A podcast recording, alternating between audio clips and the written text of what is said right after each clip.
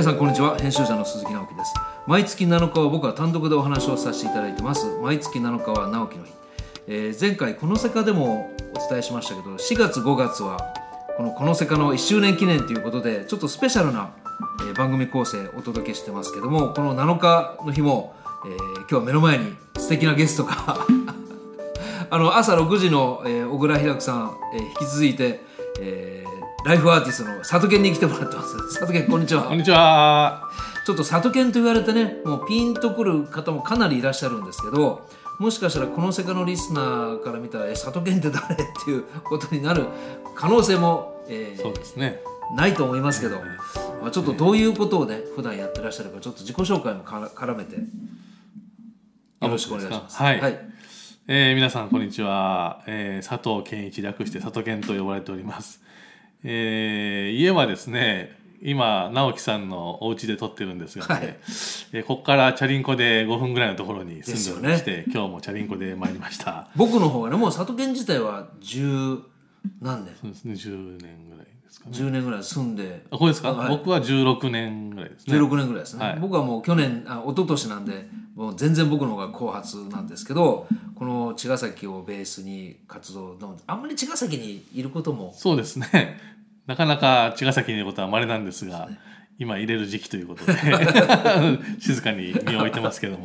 ちょっと普段どういうことをされてるのかも、まあ普段は基本的には僕職業を決めないというスタイルでやってるんですがあの暮らしをあのアウトのように楽しむということで、えーまあ、テーマにしてるのが本来の自分に帰るという、えーテーマと、えーもう一つがあの日常の行動を変えずに人生の質を上げるという、おまあ、この2本柱で、えーやってまして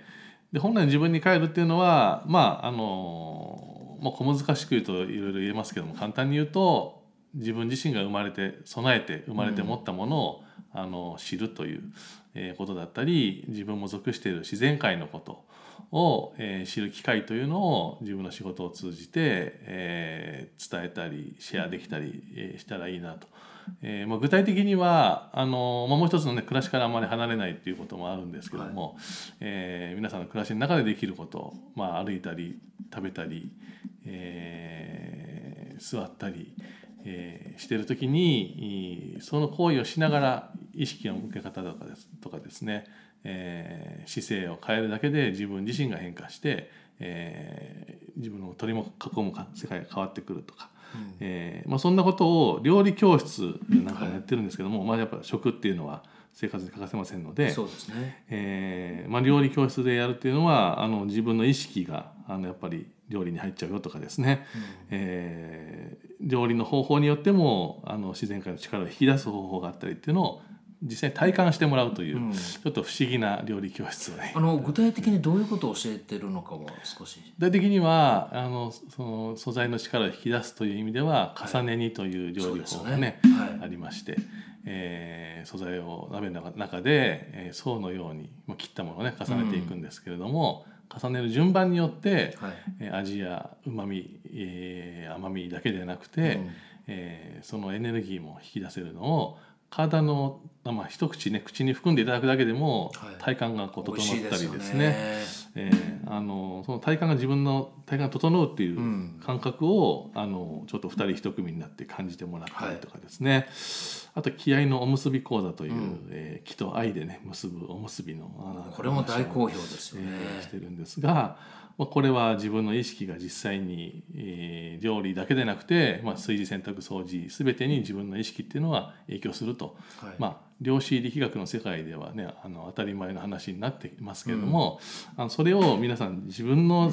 いる世界で起こってるってことはなかなか気づけないので、はい。それをまたペアになって実験をし合って味が変わるのをですね、楽しんでもらったりとかですね。それは確かにただの料理教室じゃないですよね。そうですね。だから料理ももちろん作るんですけど、それがやっぱり暮らしとか生き方までこう関係してくるような。そうですね、まあ、料理という方法を使って、はい。あの自分の内側や外側で起こっていることをはい。あので気づいてないことをまあ、気づき合いをしようという、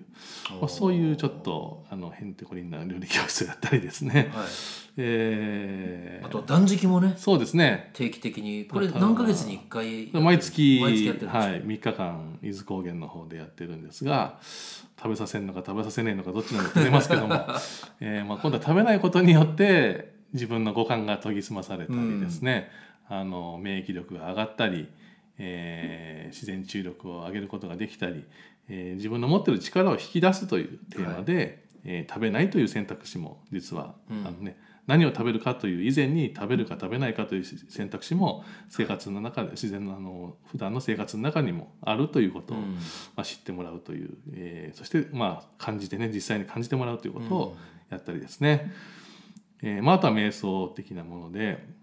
あとお任せ呼吸っていうのも。あ呼吸法ですね。まあ、これも数波数波皆さんね無意識にやってるものを、うん。今度意識的にやると一体どんなことが起こるのかっていうのもあの実際体感してもらったりあとは自分あのいろんなねあの知識もありますので、はい。先人たちの、はい。まあ、そういうものをお伝えしながら自分の中で起こることを知ってもらうという、はい。えーそんなことをやったりですね、えーまあ、あとはあのリトリート合宿という、うん。まあ、ちょっと日常から離れてうん。でもやることは日常的な、あのーまあ、みんなで、えーいろんな場を感じたりそこから取れるもので一緒に料理を作ったりですね、えー共に食事をしたりする中で日常の家の中にある豊かさをあの逆に日常から離れることではい。気づくという、うん。まあ、そんな機会を作作る旅物をしてみたりとかですね、えーあとはまあ同じようなテーマで活動している方々と、まあ、コラボして、うん。えーワークショップをやったり講演会をしたりという意味では、まあ、お医者さんとかですね、まあ里犬といえば本当あのフェイスブックをね拝見したら分かるんですけど今野勝子先生がいたり星野先達がいたりあとお医者さん中堀先生。名先生ですね。とやったり、まあ、かなりいろんな方とコラボもじご自分一人でもやるしコラボもやるしはい、非常にこう立体的なことでほぼ1年間埋まってきてそうですね。まあ、そんな感じで基本的には、まあ、主催していただく方に読んでいただいたところにお邪魔して、えー要望されたことをもしくは思いつき思いついたことをやるというですね、まあ、そんなスタンスでだいたい毎年30都道府県以上はお邪魔するような感じで、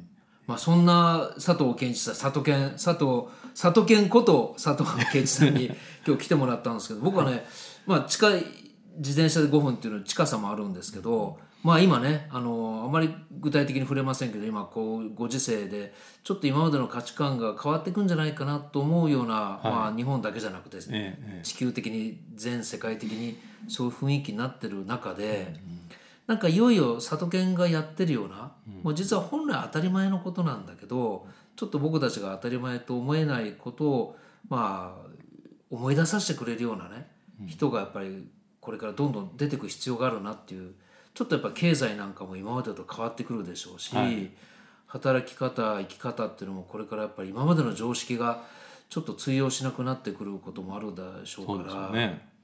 まあ、主にやっぱり暮らし方っていうのが、まあ、お金のことがね、ええ。誰もがちょっと不安なご時世ですけど、えーそれにやっぱり関係して暮らし方生き方食べ方あり方っていうのが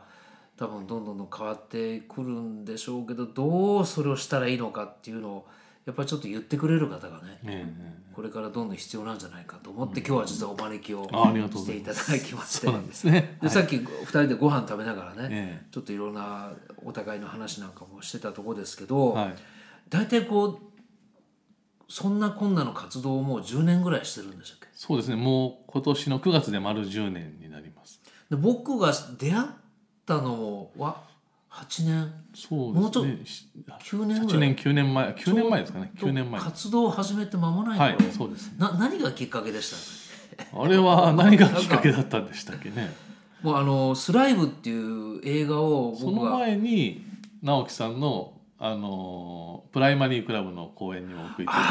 そうだそうてさだらにその前にもああのお会いする機会が確かもう一回あったんですよ。あそうでしたっけ、ねええそうかそうかスライブが初めじゃなかっそうなんんです。ねスライブの時に認識してもらった感があったんですけどあそれまでは思い出した。それまで挨拶してもあの僕え誰みたいな顔されてましたけど。で